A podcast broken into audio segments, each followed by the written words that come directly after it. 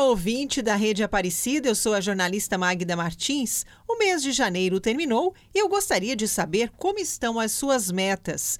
Vários estudos apontam que as pessoas abandonam as metas e apenas 10% seguem até o fim do ano.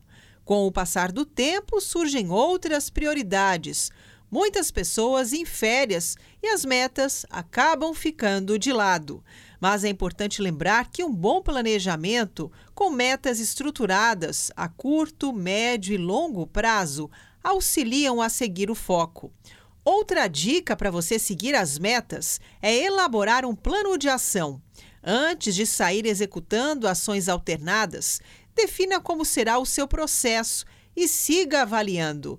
Crie uma rotina com ações diárias e valorize cada conquista. Para finalizar, seja sincera com você mesma ao definir as suas metas. Priorize metas realistas para não ficar frustrada com as mesmas metas de todos os anos que não são concretizadas. Eu vou ficando por aqui. Se quiser me acompanhar, pode me seguir no Instagram, arroba Mulher para Mulher.